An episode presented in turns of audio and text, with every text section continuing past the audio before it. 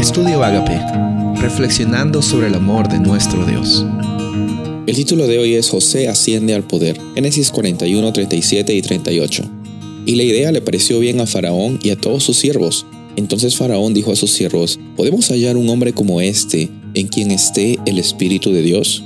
La semana pasada vimos sobre la historia de cómo José estuvo vendido por sus hermanos, eh, pasó por un problema difícil en la casa de Potifar, llegó a ser vendido como esclavo, también interpretó los sueños, llegó a ser una persona próspera en la cárcel y también llegó a ser una persona próspera ante la presencia de Faraón, como hemos visto este versículo. ¿Por qué?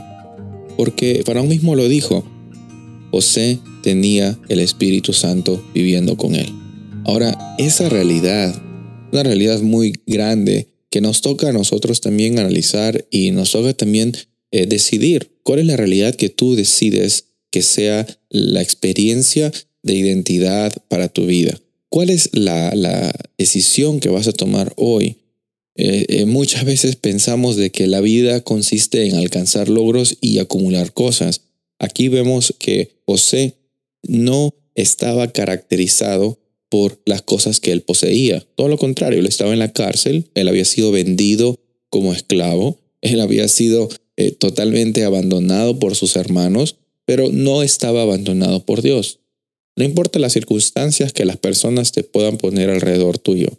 Si tú sabes quién eres y, y realmente sabes que eres un hijo, una hija de Dios, donde quiera que estés, en la cárcel, en el palacio, donde quiera que estés, en una mansión, en un apartamento, en un cuarto, donde quiera que tú estés, tú tienes el Espíritu de Dios en tu corazón. Y esta es la realidad. Cuando José asciende al poder, por así decirlo, él no lo hace para vanagloria y no tenía la intención de, de hacer política para llegar a esta posición. Él simple y llanamente estaba viviendo esta experiencia de abundancia, estaba haciendo lo posible, lo que estaba a su poder, lo que estaba al poder de, de, su decisión y de su voluntad para servir a los demás y para demostrar que realmente en una vida con abundancia no consiste en las cosas que tienes, sino realmente quién siempre has sido en Cristo Jesús.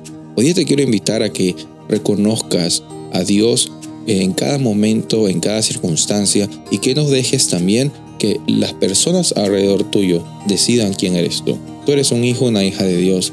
Nadie puede quitarte esta realidad y hoy día la vivimos por fe y también la vivimos un momento a la vez. Soy el pastor Rubén Casabona y deseo que tengas un día bendecido.